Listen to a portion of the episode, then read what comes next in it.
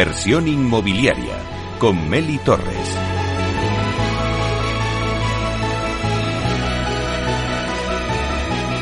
La entrevista.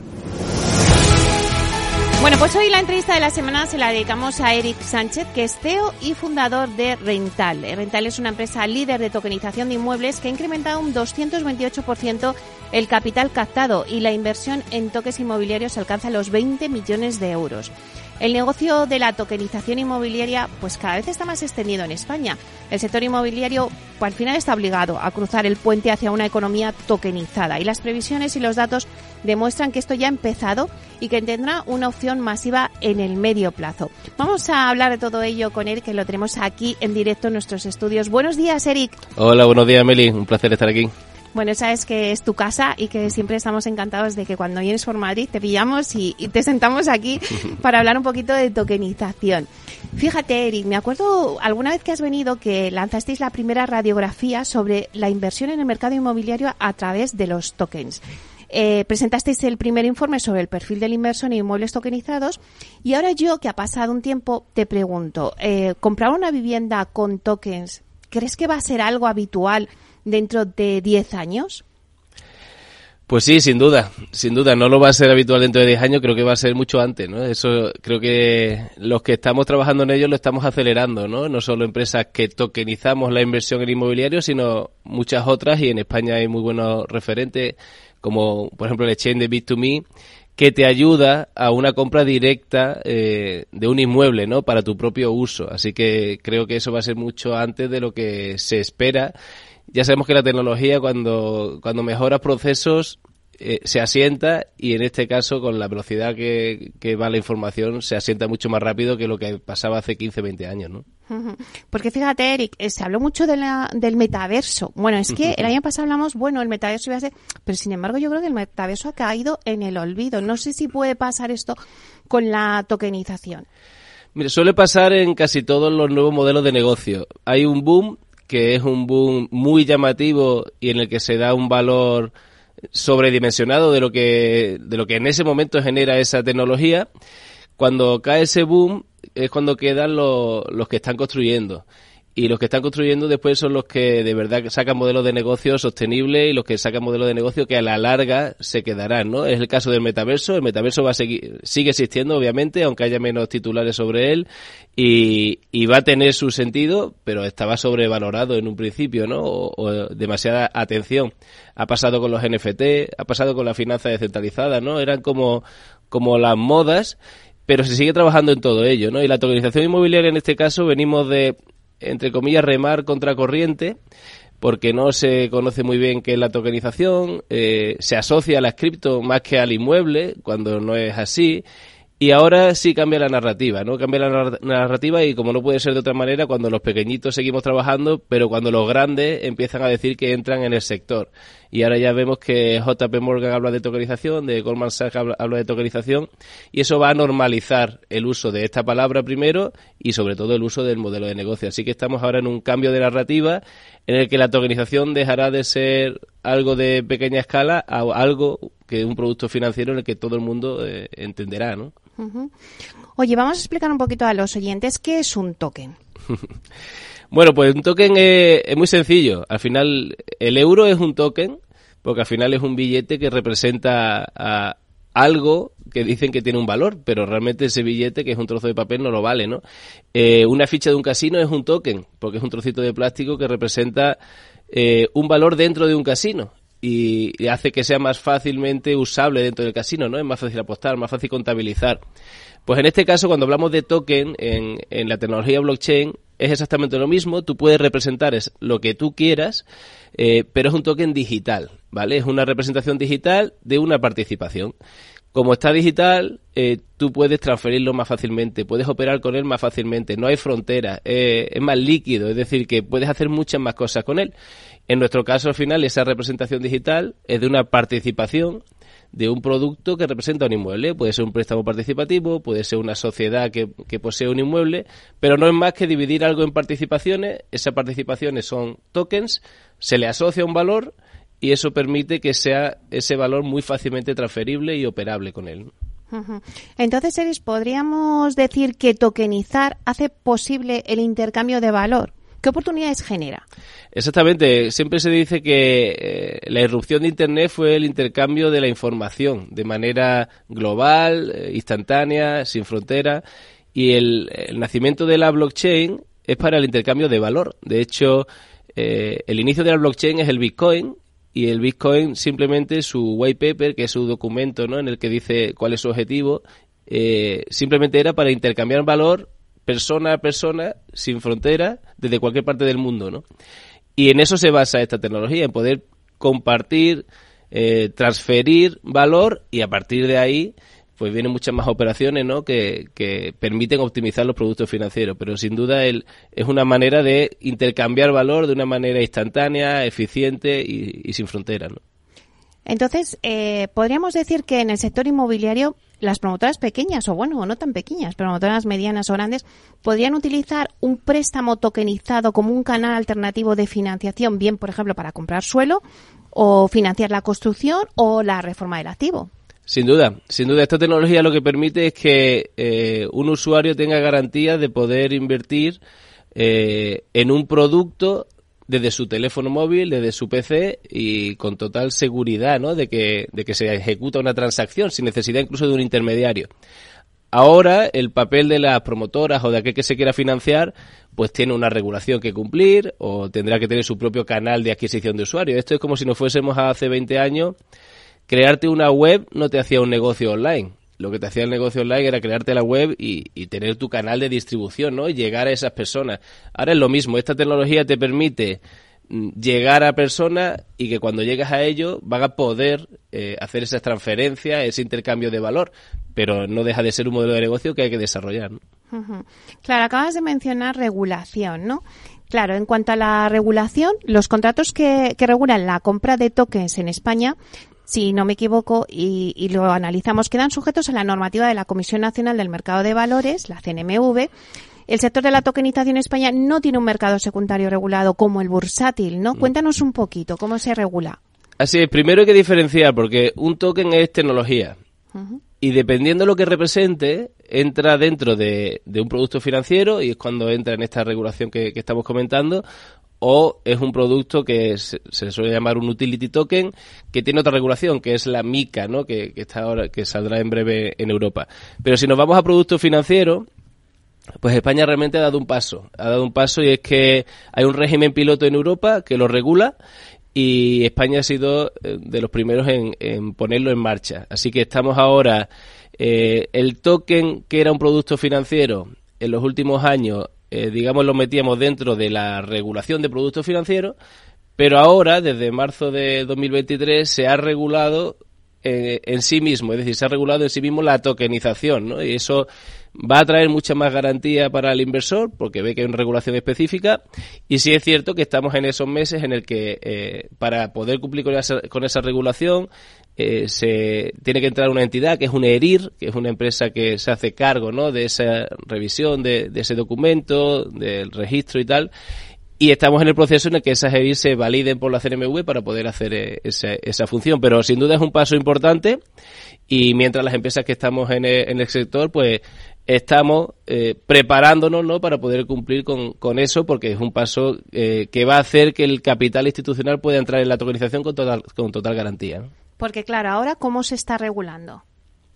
Pues mira, hasta ahora eh, la regulación de un valor financiero, que es un security token, como lo llamamos en el sector, eh, en España eh, tenía que tener la validación de una empresa de servicio de inversión, te validaba el documento de emisión que hace la empresa. La empresa es el que emite ese, ese valor financiero. Y con esa validación, según los criterios de la CNMV, también tenía que tener unos requisitos de Know Your Customer, de prevención de blanqueo de capitales para el, el, inversor, pues digamos que cumplías unos requisitos y, funcionaba, ¿no? Ahora, con esta nueva regulación, esa empresa de servicio de inversión es sustituida por una agencia de valores, que no solo tiene la, la misión de validarte ese documento de emisión, el documento de emisión es este que describe cuál es el modelo de negocio, quién lo respalda y, demás, ¿no? Y las estimaciones y los riesgos, ¿no? Que siempre se pone en un documento de emisión. Esta agencia de valores no solo tiene ahora ese que cumplir con eso, sino también tiene que cumplir con otros requerimientos de, custodia, de registro del token, de llevar un control de qué pasa con ese token, ¿no? Que realmente ya pasa, ya se ve en la blockchain, pero aún así pues hay un tercero que lo valide, ¿no? Es un poco ponerlo más garantista. Ese es el punto que ha entrado ahora y estas agencias de valores realmente que estaban un poquito fuera del sector se están validando ahora para conocer bien cómo funciona la tecnología y poder hacer su función, ¿no? Bueno, es un paso importante porque la seguridad para, para invertir, ¿no? Eh, pues lo exige, ¿no? Sí, al final cuando, cuando hablamos de... Esto está democratizando la inversión. Claro. Y si habla de democratizar es que cualquier persona puede invertir. Y al final una misión importante de CNBV precisamente es proteger al inversor pues no cualificado o que no tiene tanto recorrido, ¿no? Entonces, pues es exigente con que la publicidad sea clara, con que el, modelo de negocio sea claro y cumplir determinados requisitos para protegerlo al fin y al cabo, ¿no? Bueno, hablemos ahora de, de, rental, porque no sé si, bueno, si echas la vista atrás, Eric, yo no sé si, si te imaginabas llegar hasta donde habéis llegado. Eh, ahora mismo vuestra plataforma, si tengo los números, cuenta con más de 13.000 usuarios procedentes de 73 países. Ha visto crecer el número de inversores en un 58% en los últimos 12 meses, en el último año. Bueno, y esto pues ha conseguido incrementar sus rendimientos en este mismo periodo, hace un año, eh, con una rentabilidad media anual alcanzada por los inmuebles y proyectos de rental que ha superado el 13%. Bueno, eh, primero, enhorabuena. No sé si pensabais que podíais llegar a donde estáis. Bueno, a ver, eh, ya sabemos cómo es esto, ¿no? Si nos vamos unos años atrás, estar aquí pensamos que era un éxito total y ahora que estamos aquí pensamos que es el principio. Eh, es, funciona así nuestro cerebro, ¿no? Eh, vamos siempre pensando en la siguiente en la siguiente etapa, pero sí, la realidad es que si miras atrás estamos muy contentos.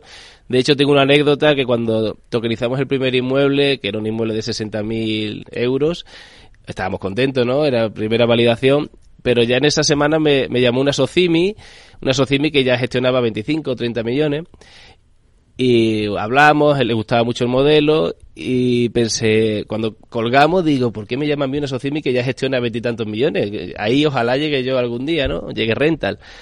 Y claro, cuando pasan dos años y medio y ya estás ahí, es lo que te hace sentir, oye, pues sí que vamos rápido. Y por eso estaban ellos ya, lo veían, ¿no? Dice, es que esta tecnología tiene la capacidad de ser infinitamente escalable, porque inversores, eh, no digamos infinitos, la población que hay, ¿no? Pero pero obviamente no es alcanzable eh, y por eso tiene ese potencial de crecimiento, porque no tiene frontera, te pueden invertir usuarios españoles y de cualquier país mientras cumplan con los requisitos que, que deben, pero en un mercado inmenso como el inmobiliario y en un mercado en el que creo que la profesión del futuro para muchos es poder empezar a ser inversor, que creo que en España precisamente hay poca cultura de inversión, pues ahora le, estamos facilitando, ¿no? Entonces, de ahí ese potencial de crecimiento y hasta ahora estamos muy contentos con lo que hemos hecho, pero como te decía, es solo el principio. ¿no? ¿Cuántos inmuebles tokenizados tenéis? Pues hemos tokenizado 55 eh, proyectos a, día de hoy. Sí, somos la única empresa a nivel mundial que ha tokenizado en cuatro países diferentes, en Estados Unidos, en República Dominicana, eh, en México y en España.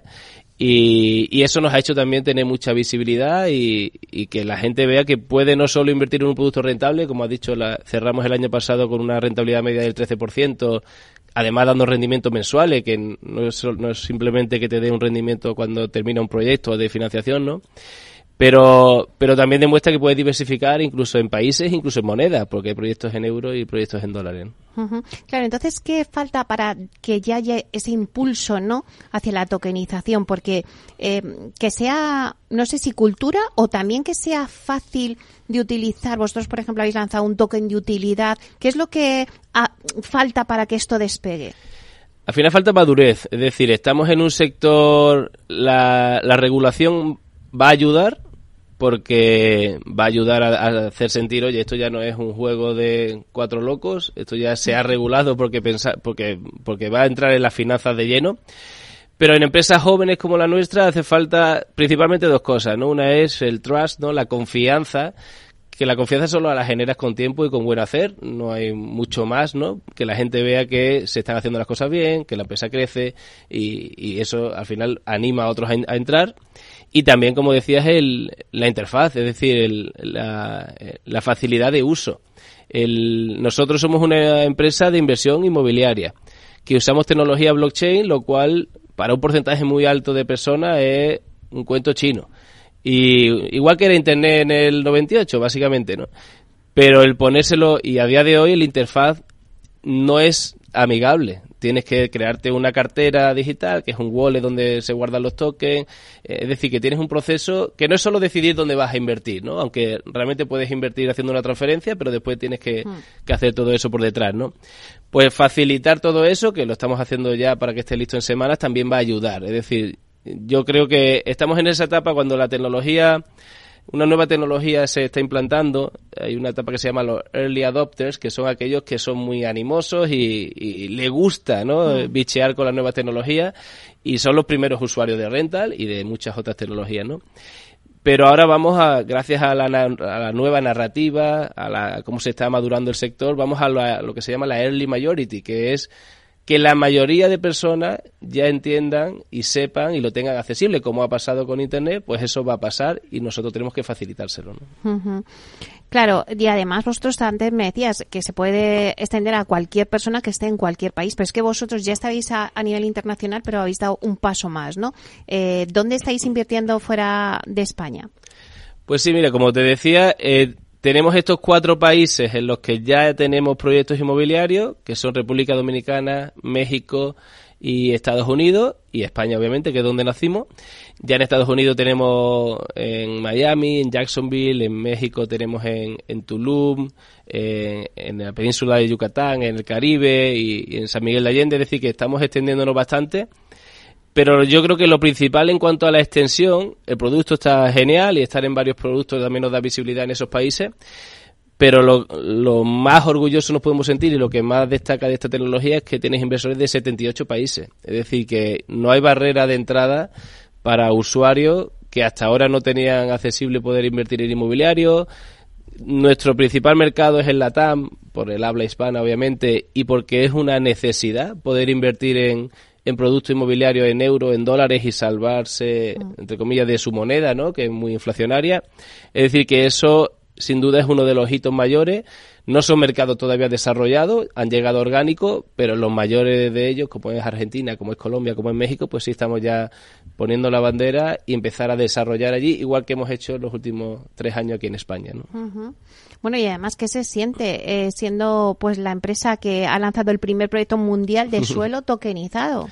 Pues mira, sí, tenemos varios hitos de ser líderes mundiales y eh, muchas veces pasa como lo que te decía antes, ¿no? Dice, oye, que lo hemos hecho los primeros, eso ya no va a haber otro que lo haga el primero. Parece una tontería, pero cuando mm. miremos atrás nos diremos, ahí estábamos. Y la verdad que es un proyecto muy, muy bonito. Es un proyecto en primera línea de Mar Caribe. No solo es rentable, sino que además es, un espectáculo el, lugar en el que hemos hecho ese proyecto. Eh, son 20 hectáreas en primera línea de Mar Caribe, que tiene una isla paradisíaca enfrente. La realidad que es un proyecto eh, muy vistoso, que también ayuda a captar la atención de los inversores, pero además muy rentable, ¿no? Y es que las promociones en México desde aquí se ve diferente, ¿no? Porque allí se, se suele financiar con un 15-16% del banco. Entonces, ofrecer un 12, un 13, un 14 a inversores retail le va bien a él y le va bien a nuestro inversor. Es un win-win, ¿no? Así que es un proyecto que hicimos con mucha ganas, que nos lanzamos porque es un proyecto más grande, es un proyecto de, de casi 9 millones de dólares y le ha ido muy bien, se ha cerrado y muy orgulloso de nuevo de, marcar ese hito. ¿no? Ya lo creo.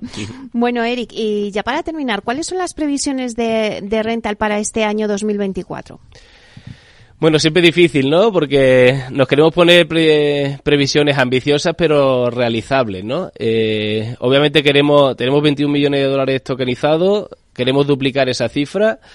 Eh, y queremos asentarnos, queremos asentarnos en España. Yo creo que el paso de la regulación es importante y queremos ampliar más operaciones en Argentina. Son un poco los dos hitos que, tenemos más importantes. Ser referencia aquí, digamos que ya somos referencia en el sector de la tokenización, pero empezar a ser un player en el sector de la financiación, que, que hay empresas grandes de crowdfunding que lo están haciendo muy bien, pues seguir un poco esos pasos. Esta tecnología permite tener un mejor producto, así que creo que, que realmente a la que se vaya sentando va a ir cogiendo gran parte del pastel y como te decía, asentarnos, ¿no? Ese potencial que tenemos en Latinoamérica, pues desarrollarlo, eh, estando un poquito más presente, sobre todo en países como, como Argentina y Colombia. Bueno, de hecho, eh, lleváis unos acompañantes dentro de, la sociedad que, que, se han unido a la sociedad importantes. No sé si, si estáis abiertos a que eh, tengáis más participantes que quieran entrar en el capital, los que estáis ahora. Pues sí, así es. La verdad es que eh, la oportunidad que tenemos delante es enorme y, mi foco es muy, muy ambicioso. Lo que queremos es hacer un pastel muy grande en el que cada uno tengamos nuestra parte, ¿no? Y para ello tienes que acompañarte de gente mejor en cada área de la empresa y, gente que ya lleva muchos años en la industria, ¿no? En nuestro caso, desde muy pronto, por mi origen de jugador de baloncesto, se unió Luis Escola, que es un, un jugador NBA y oro olímpico con Argentina que es nuestro embajador y, en Argentina obviamente tiene muchísima presencia. Eh, pero después se han metido players del inmobiliario que han entrado en la ampliación de capital, que estamos de hecho cerrando en estos meses, eh, aportando su know-how, aportando eh, acceso a inmuebles. Es decir, que si hay gente, no solo financiero, sino inmobiliario, que le guste el modelo, que quiera formar parte de este camino, más que bienvenido a sentarnos a hablar y, al final es, un proyecto muy ambicioso y donde tenemos que entrar muchos a, aportar valor. ¿no? No sé si podríamos dar esta conclusión, Eric. La tokenización democratiza el acceso a la inversión en pequeñas cantidades en nuestro sector, que es algo que has comentado antes, aporta más agilidad y liquidez, también reduciendo los costes de transacción respecto a una inversión tradicional. ¿Podríamos resumirlo así, todo lo que nos has dicho? Sí, la realidad es que sí, ¿no? Da acceso. Eh, si nos quedamos en da acceso, te quedas con que se parece a una crowdfunding pero es que da acceso inmediato, da acceso desde cualquier parte del mundo solo con conexión a Internet, permite transferencia de valor instantánea eh, solo con una conexión a Internet, lo cual quiere decir que los rendimientos mensuales los tienes que ver eh, en un segundo y puedes desinvertir en un segundo, es decir, que realmente además de esa democratización lo hace más eficiente y más rentable. Bueno, pues la verdad es que es un placer siempre eh, tenerte y sobre todo lo que aprendemos contigo de tokenización, ¿eh? que es que has dicho muchísimas cosas y seguro que nuestros oyentes que, que, bueno, pues que ya inviertan en ello o que quieran invertir les ha servido de mucho las claves que nos has dado. Muchísimas gracias, Eric Sánchez, eh, fundador y CEO de Rental. Un placer. Pues muchas gracias, Meli. Un placer como siempre venir y, a disposición siempre. Hasta pronto.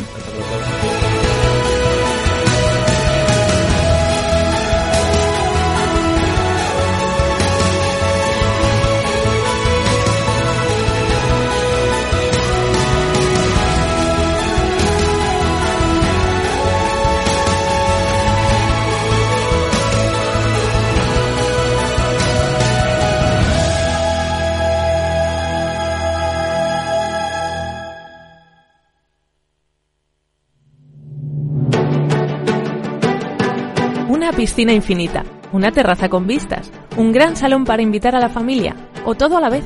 No importa lo que estés buscando para tu nueva casa, en Aedas Homes lo hacemos realidad. Entra en aedashomes.com y sal de la fila de los que sueñan. Aedas Homes, tu casa, por fin.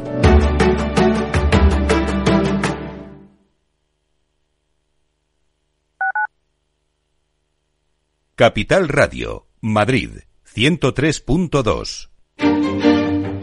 Los viernes en Capital Radio, la salud protagonista.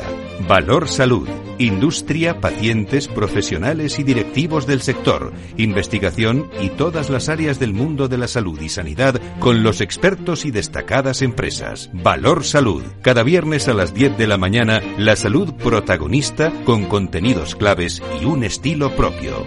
Valor Salud. Con Francisco García Cabello.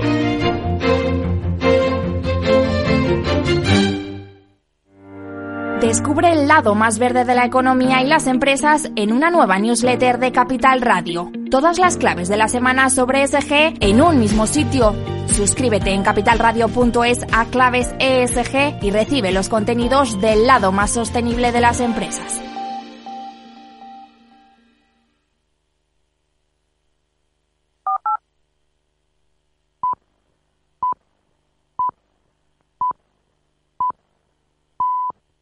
Inversión inmobiliaria con Meli Torres.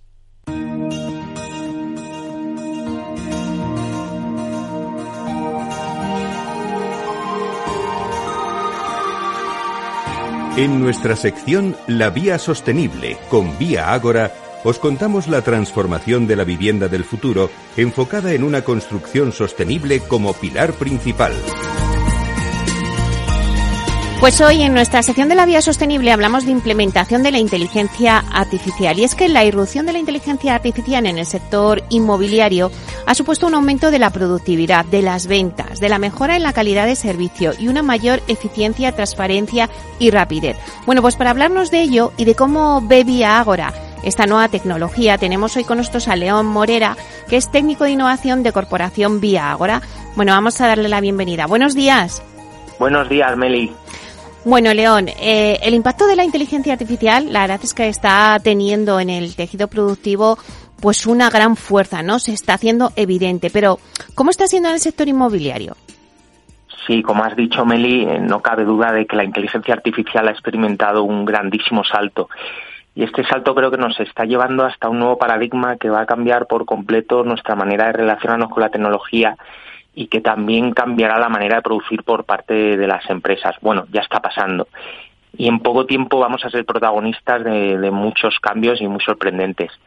Gran parte de este éxito se debe a que las compañías tecnológicas, digamos que han dado con la tecla para poder configurar grandes modelos de inteligencia artificial, modelos que utilizan para su entrenamiento cantidades ingentes de información y que cuentan con millones de parámetros de ajuste que les sirven para elaborar respuestas de una alta precisión y a la vez también muy creativas. Para que te hagas una idea, el coste de entrenamiento de la cuarta versión del modelo GPT, que es el que utiliza ChatGPT, se estima en el entorno de 60 millones de dólares. 60 millones de coste computacional que se une también a, todos los recursos necesarios para llevarlo a cabo y también a los intangibles que van detrás. Es por eso que a día de hoy el, desarrollo de estos modelos solo está al alcance de las grandes compañías tecnológicas, la mayoría de ellas del entorno de Silicon Valley. Hmm. Pero una vez se tiene entrenado y ajustado el modelo, se trata de una tecnología cuyo coste de utilización es muy bajo, por lo que se abre una fórmula de explotación muy sencilla que sin duda va a traer grandes beneficios a estas compañías tecnológicas y además está dando lugar a una interesante guerra entre todas estas grandes tecnológicas como son Microsoft, eh, OpenAI, Google, Meta o incluso Apple o las empresas de, Elon Musk. Eh, son compañías que periódicamente van anunciando avances muy llamativos sobre los modelos de IA y tienen en estos modelos sus grandes buques insignia ¿no? a nivel eh, corporativo. Y en este ecosistema aparecen además otras compañías más pequeñas que configuran herramientas específicas y que a su vez utilizan estos grandes modelos. Por lo tanto, se establece una cadena de valor muy interesante. Esto, bueno, a modo de introducción que, he hecho, voy a ir a, responder más a, tu pregunta, ¿no? Eh, y creo que en el sector inmobiliario eh, es un sector con gran potencial para beneficiarse de todas estas mejoras que trae consigo este nuevo peldaño de desarrollo de inteligencia artificial porque nuestro sector conjuga muchas áreas y, muy diversas en las que se puede aplicar esta tecnología. Por ejemplo, ya desde la fase de análisis de la inversión eh, es posible plantear modelos de inteligencia artificial que son capaces de realizar estimaciones muy precisas de la rentabilidad o de los precios estimados de venta y toman como base de, información diferentes fuentes de datos que están disponibles en el mercado. Otro ejemplo, el, proceso inmobiliario tiene un alto componente de, diseño, de creatividad, y en este apartado las soluciones de inteligencia artificial generativa pueden aportar gran valor, mm, de modo que es posible definir nuevos flujos creativos que vengan potenciados por las propuestas de valor realizadas por la inteligencia artificial. Y si nos centramos más en la parte de industrialización de la edificación, que como sabes es la gran apuesta de nuestra corporación, esta puede verse fuertemente potenciada por modelos de inteligencia artificial, en este caso de tipo más interactivo, que son capaces de realizar propuestas prácticamente en tiempo real a, las personas que están en los proyectos o en el diseño y que optimizan las soluciones dentro de los entornos BIM o también en el lenguaje de las máquinas de fabricación. Lo que es muy importante, asegurando que todas las propuestas que realizan estén basadas en nuestros estándares. De este modo es posible mejorar los proyectos de edificación para que reúnan todas las ventajas de la industrialización.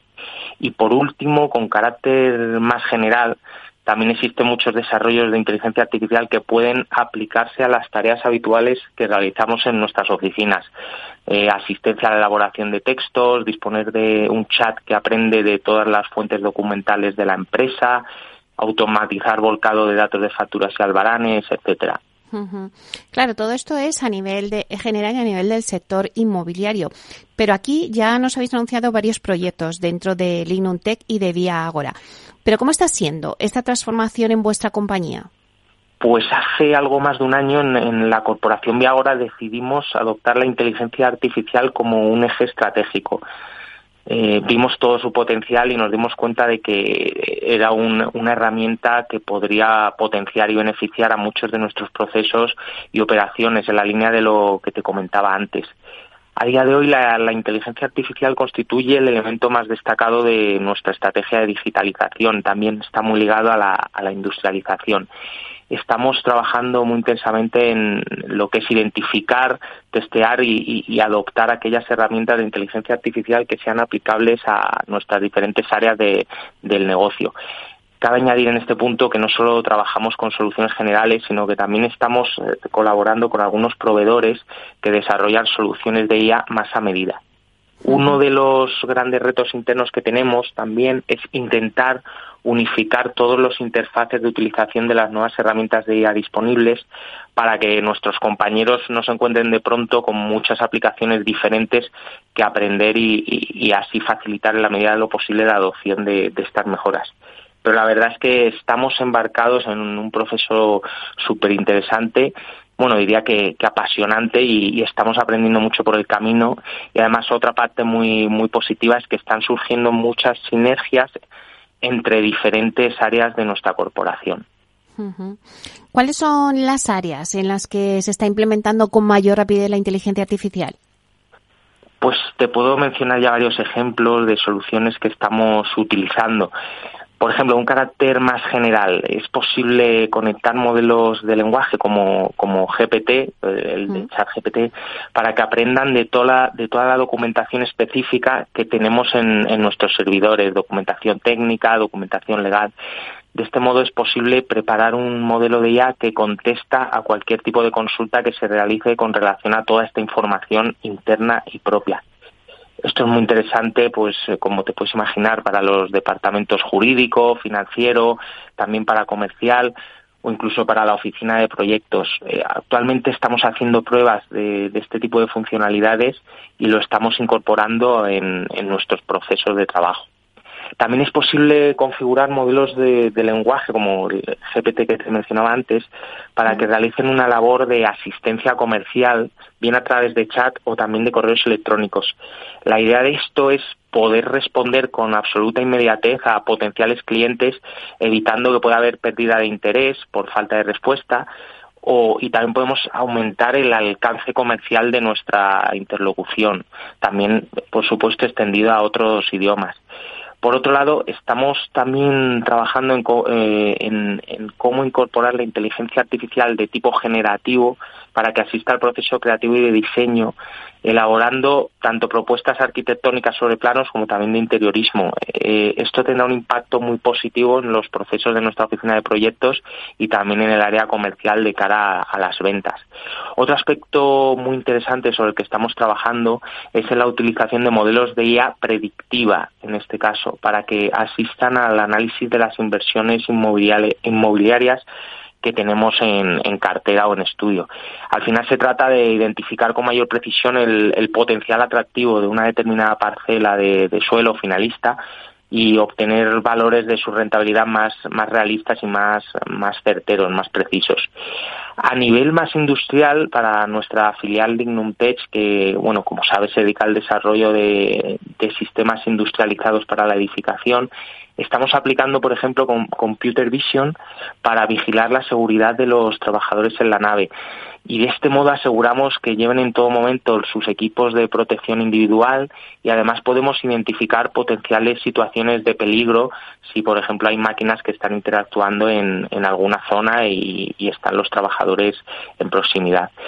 También estamos utilizando un conjunto de modelos de inteligencia artificial que se basan más en los parámetros de diseño y que están orientados a la optimización de todo lo que son despieces de nuestros sistemas, en este caso de fachada, eh, para cada uno de los proyectos. De este modo, mm, reducimos los sobrantes de material y optimizamos la ejecución de cada uno de los paneles dentro de las líneas automatizadas. Bueno, ¿y hace falta, eh, León, perfiles profesionales con nuevas competencias para que la inteligencia artificial se desarrolle de una manera más rápida? Pues la verdad es que las grandes compañías tecnológicas están haciendo un gran esfuerzo en, lo que es incorporar todas estas nuevas funcionalidades de IA sobre las aplicaciones que ya, digamos, están eh, de uso generalizado o con un uso extendido. Un ejemplo de ellos lo tenemos en Copilot de Microsoft. Eh, Copilot, por cierto, comparte los mismos modelos que ChatGPT y pronto se van a integrar en toda la suite de aplicaciones de, Office que, que, la mayoría de, de, trabajadores sabemos utilizar, como son Excel, Outlook, eh, Word y también en, incluso en los propios menús de, Windows. Del mismo modo, Google está trabajando en implementar sus modelos de IA a modo de, asistente y será al final parecido a, las búsquedas simples que prácticamente todos realizamos, eh, los, cualquier usuario de Internet realiza en, en portal de Google también Google está definiendo un conjunto de interesantes herramientas que van a venir incorporadas en, todos nuestros smartphones. De este modo, va a haber una parte, digamos, muy de, sencilla implementación que va a universalizar la utilización de la inteligencia artificial y que incluso va a pasar desapercibida para algunos usuarios. También es cierto que en, paralelo se, se, se, está planteando el desarrollo de modelos de avanzados de inteligencia artificial más a medida de las necesidades de cada empresa o de cada sector. Imaginemos, por ejemplo, todo lo, grandes que son los mercados de finanzas, el, eh, nuestro propio, el inmobiliario, eh, la salud, la logística, hmm. son sectores de gran peso en la economía y, claro, las grandes compañías tecnológicas están lanzando entornos de desarrollo de este tipo de aplicaciones para usos más específicos. Y entonces, no solo estas grandes tecnológicas, sino también otras empresas eh, más especialistas van a desarrollar modelos de IA para usos más concretos. Pero la filosofía general es que todas las aplicaciones con funcionalidades de inteligencia artificial tengan un entorno de uso amigable y sencillo. Eh, estos modelos de IA son cada vez más caja negra en el sentido de que los usuarios tienen menos control sobre lo que ocurre dentro de ellos.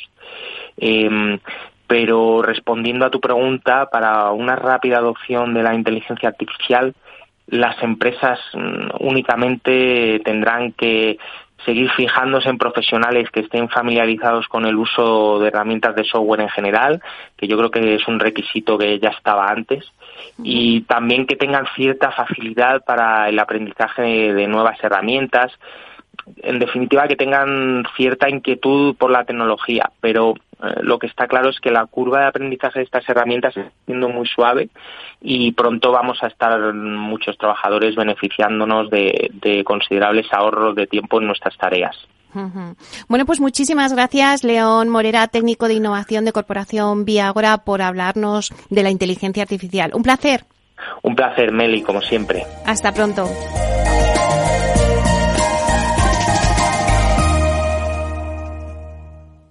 Inversión inmobiliaria y PropTech con Urbanitae, un espacio donde descubriremos las nuevas claves financieras que están cambiando el sector inmobiliario gracias a la transformación digital.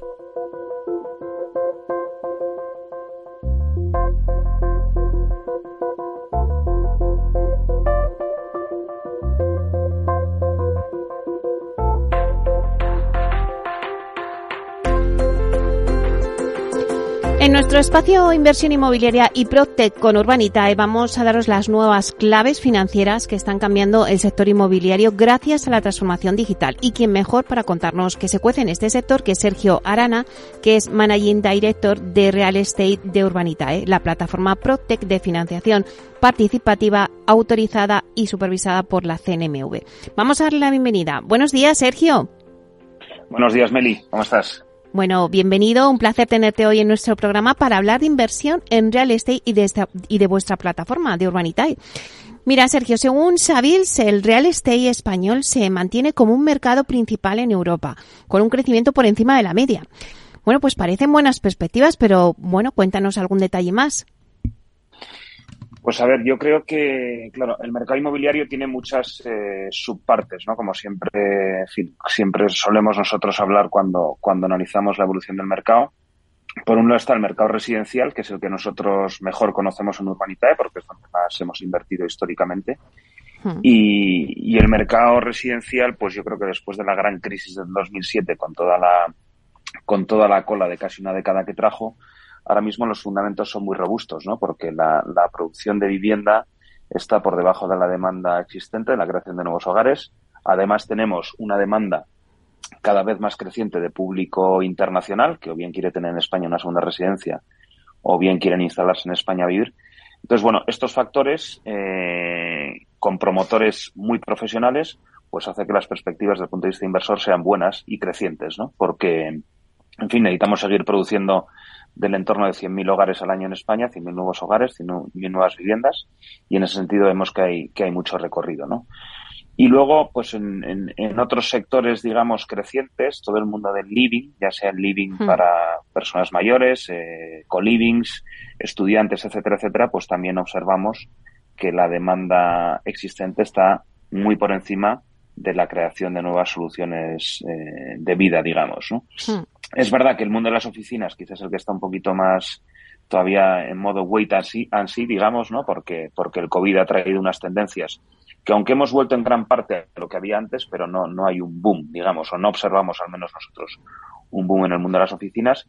Y luego el mundo terciario, eh, terciario comercial, etcétera, pues también observamos mucha actividad. Entonces, al final, nosotros que es verdad que estamos en contacto con, con promotores, con asesores y con todos los interlocutores que hay en el sector inmobiliario, observamos que la actividad es eh, constante y creciente y por lo tanto entiendo eh, que las conclusiones arrojadas del informe de Savils hablen de España como un buen destino de inversión porque porque así lo es, ¿no?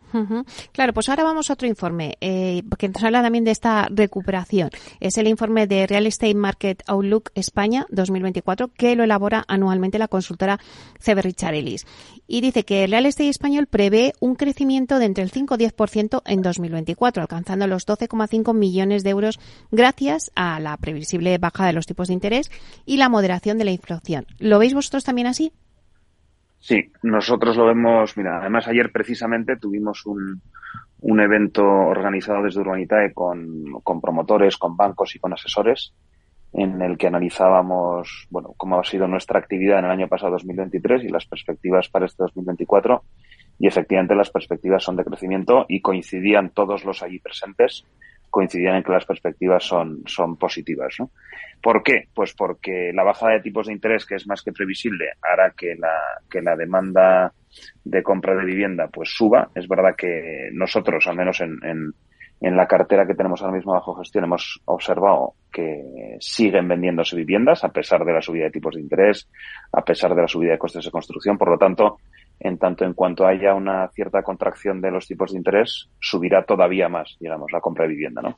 Y luego los grandes fondos internacionales, que al final tienen grandes bolsillos de dinero que pueden alocar en cualquier clase de activos, pues con la subida de tipos eh, han salido mucho del inmobiliario para invertir en renta fija, ¿no?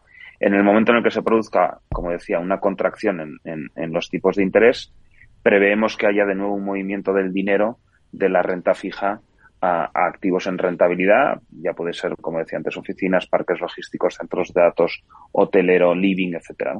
O sea que sí, creo que hemos sido bastante resistentes a estos casi cuatro años duros porque hemos ido empalmando una cosa con otra, ¿no? El COVID, la guerra, la subida de tipos de interés, los problemas de la Uy, no sé si hemos... Vale. ¿Sergio? Eh, Sergio, no sé si le hemos perdido. Eh, ¿Sí? ¿me oyes? Vale, sí, yo Te escucho, sí, sí, sí, sí. Venga. No sé dónde, no sé dónde se ha podido cortar, pero vamos. Eh... Estabas diciendo ya las conclusiones. Ah, bueno, no, que eso, que, desde nuestra, desde nuestra perspectiva, con todos estos factores que he mencionado, pues las perspectivas para el año que, para el año que entra son o que acabamos de iniciar son positivas, ¿verdad? Bueno, y cambiando de tercio, eh, vamos a abordar ya la actualidad de vuestra plataforma de Urbanitae. Ayer, Sergio, lanzasteis un nuevo proyecto de Plusvalía en Cádiz junto a Fenex. Eh, ¿Qué acogida ha tenido esta nueva oportunidad de inversión? Cuéntanos. Pues mira, esta entrevista viene en el, en el momento oportuno porque eh, justo ayer teníamos una reunión de todo el equipo de Real Estate eh, y, vimos en directo la apertura del proyecto y decidimos cronometrarlo y duró 21 segundos el proyecto vivo en, en, la plataforma, ¿no? O sea, que nos escribió un inversor habitual nuestro y decía, y esto parece eh, las entradas de un concierto de Taylor Swift, ¿no? Pues es verdad que, que el proyecto ayer tuvo muy buena acogida. Es verdad que es con un promotor que ha sido los más exitosos en nuestra plataforma. Y bueno, pues este, hemos, hemos arrancado, la verdad, que el año con, con una demanda inversora muy, muy sólida y con bastante proyecto en cartera. Bueno, además de este último proyecto, eh, recientemente habéis lanzado otras nuevas oportunidades de inversión, un proyecto de deuda en Marbella y otro también de rentas, eh, bueno, de la mano de Falcons Real Estate. Cuéntanos un poquito estos dos proyectos. Pues mira, la deuda, eh, este es un proyecto mm, similar a otros que hemos venido haciendo en el pasado, que al final en la Costa del Sol, como decía antes, la demanda internacional va a más y hay mucho pequeño promotor que compra o bien solares o bien villas eh, antiguas con el objeto de, reformarlas, eh, adecuarlas a los tiempos de la demanda actual y venderla, venderla pues ya sea un comprador nacional o internacional. Muchas veces internacional. Y bueno, pues ahí se nos ha abierto un mercado muy grande donde desde el lado de la deuda el promotor pone parte del capital, nosotros les financiamos el resto porque son operaciones que los bancos no financian al no, al no existir preventas y con el dinero de nuestros inversores pues eh, adquieren o ayudamos a la adquisición del activo, eh, pagamos parte de la reforma o la reforma completa y luego ya se vende y cuando se vende la vivienda eh, se devuelve a los, a los inversores de Urbanitae, tanto el principal como los intereses. Ya digo que es una operación que hicimos bastante en la segunda mitad del año pasado y hemos empezado con, con varios proyectos de estas características este año. De hecho, esta tarde, a las cuatro, financiamos otro proyecto, digamos, donde el enfoque es similar. ¿no? Y la operación que comentabas de Falcons Real Estate, em, pues ha sido una operación para nosotros muy relevante porque a inicios del 23 eh, abríamos una nueva estrategia de inversión, que es lo que hemos llamado estrategia de, de rentas, que es comprar activos en, rentabilidad. Agrupamos dinero a los inversores y desde una sociedad quieren un activo que todos los meses paga una renta, etcétera, ¿no? Y se nos presenta a finales del año pasado una operación bastante icónica en una calle muy céntrica de Madrid, en la calle La Casca, donde, bueno, pues se va a reformar un activo para dar cabida a una firma, a una firma, digamos, de gran relevancia, firma de moda internacional de gran relevancia. Y bueno, la operación ha consistido en, en, la adquisición del activo y todo el proceso de la negociación del contrato, etcétera, etcétera. Una operación, ya digo, que, que por volumen y por localización y por tipo de inquilino entendemos que va a marcar un antes y un después en, en esta estrategia de, de, inversión en activos en rentabilidad. Pero no solamente eh, proyectos de inversión, sino que también habéis llevado a cabo una nueva devolución junto a Group Anson. Cuéntanos un poquito la operación. Nada, pues Grupanson, como muchos de los oyentes sabrán, es uno, el, promotor con el que más eh, operaciones ha hecho Urbanitae. Son muy especialistas en adquisición de locales en Madrid eh, para su posterior transformación en trasteros y nosotros siempre entramos con ellos desde el lado de, la deuda, les damos un préstamo para la adquisición del activo, la reforma eh, y la posterior venta de los trasteros. ¿no? Y bueno, pues hemos hecho ya, como digo, más de más de 10 proyectos con ellos, siempre devuelven el capital en, en, en plazo o incluso mejorando los plazos eh, acordados y con la rentabilidad estimada. O sea que con Grupanson estamos muy contentos y los inversores también son de esos, de esos promotores que cuando sacamos un proyecto se financia también en, en cuestión de segundos. Bueno, y ya para terminar, Sergio, eh, nos lo has comentado por encima ya, que, que esta misma tarde a las 4 lanzáis un nuevo proyecto. Eh, bueno, como sabemos que, se, que, que, bueno, se acaba en minutos, bueno, en minutos, en segundos, eh, cuéntanos un poquito eh, de qué se trata este proyecto de deuda. Pues de nuevo, es una, es una villa en Marbella, eh, con un promotor muy especializado en la zona. Nosotros le vamos a dar eh, un préstamo estructurado en tres tramos y hoy, hoy se levantará el capital para darle el primer tramo. ¿no? El destino de ese dinero, de esos 2.4 millones de euros, va a ir eh, a cancelar una carga que tiene, que tiene ese activo, a, a pagar parte del precio de la adquisición, porque el resto del precio de la adquisición lo, pone el promotor, y a los trabajos de arranque en la reforma de la villa. Entonces, bueno, es un, es un préstamo a 12 meses con una extensión en caso de que no se haya vendido la villa de otros seis meses más, con un tipo de interés del 10,5%, con garantía hipotecaria de primer rango, es decir, que si por alguna eventualidad el promotor eh, no devolviera el préstamo, nos quedaríamos la villa donde el ratio de cobertura pues es, es amplísimo. Tenemos lo que se llama técnicamente un non to value del 70%, por lo tanto hay mucho espacio para bajar el precio de la villa, digamos, en un evento de impago y poder recobrar tanto el principal como los intereses. Así que nada, estos proyectos están funcionando muy bien en la plataforma. La verdad, a, mucho inversor le gusta la deuda por, la seguridad que da, tanto en plazo como en retorno y confiamos en que, en que sea también otro caso de éxito en cuanto a, tiempo en el que se financia el proyecto. Bueno, suena muy bien, ¿eh, Sergio? Y la verdad es que es en Marbella, así que suena bastante bien. Para todos nuestros funciona bien, funciona bien, sí, Para todos nuestros oyentes que nos estén escuchando y que, bueno, ya lo has dicho, que eh, en 21 segundos fue el que el que sacasteis en Cádiz. Hay que, estar, hay que estar a las 4.00 conectados delante del ordenador. Claro que sí, todo preparado para, para este proyecto que, que lanza Urbanitae. Muchísimas gracias, Sergio Arana, Managing Director de Real Estate de Urbanitae. Eh, un placer por estar con nosotros aquí y analizarnos un poco eh, cómo está el mundo del PropTech, de la inversión y cómo va vuestra plataforma y vuestros proyectos. Pues nada, Meli, muchísimas gracias a vosotros y hasta pronto. Te esperamos pronto. Chao. Un abrazo, gracias.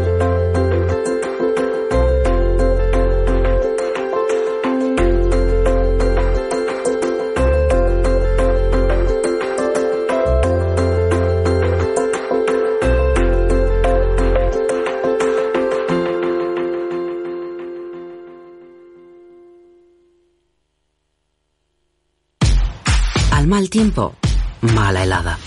El cambio climático lo ha cambiado todo y los riesgos son más y más imprevistos, como las lluvias, las heladas o el pedrisco. Por eso necesitas un buen seguro agrario que garantice tu tranquilidad. Y ahora es el momento de contratar tu seguro de frutales. Agroseguro. Trabaja sobre seguro. Todos los lunes a las 12 en directo en Capital Radio, la actualidad de personas y empresas en el Foro de los Recursos Humanos, primer espacio en la radio y en Internet dedicado a la gestión de personas y directivos en nuestro país. Voces acreditadas, profesionales del sector, empresas destacadas, empleados, líderes, todo sobre los recursos humanos. En la radio siempre en directo desde hace 18 años. Antena de Oro 2020. El Foro de los Recursos Humanos, los lunes a las 12, con Francisco García Cabello.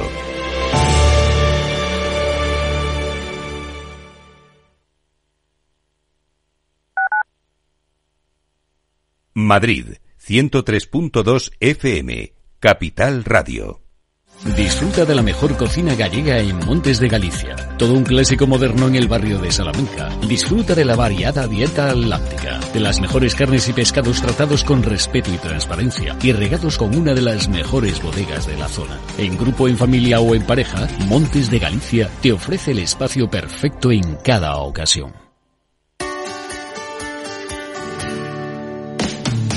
Todos los viernes a la una de la tarde en Capital Radio tienes una cita con Humanos en la Oficina, el programa de radio más divertido y de mayor influencia en el mundo del capital humano, donde las empresas y organizaciones dan voz al talento que trabaja día a día en la oficina. Un formato pionero creado por el galardonado speaker internacional Miguel Ángel Pérez Laguna.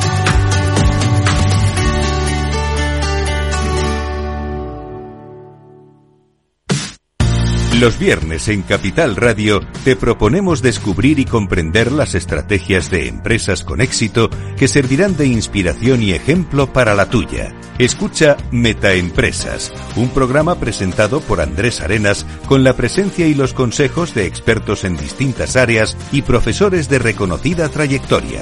Todos los viernes a las siete y media de la tarde, Metaempresas, Capital Radio.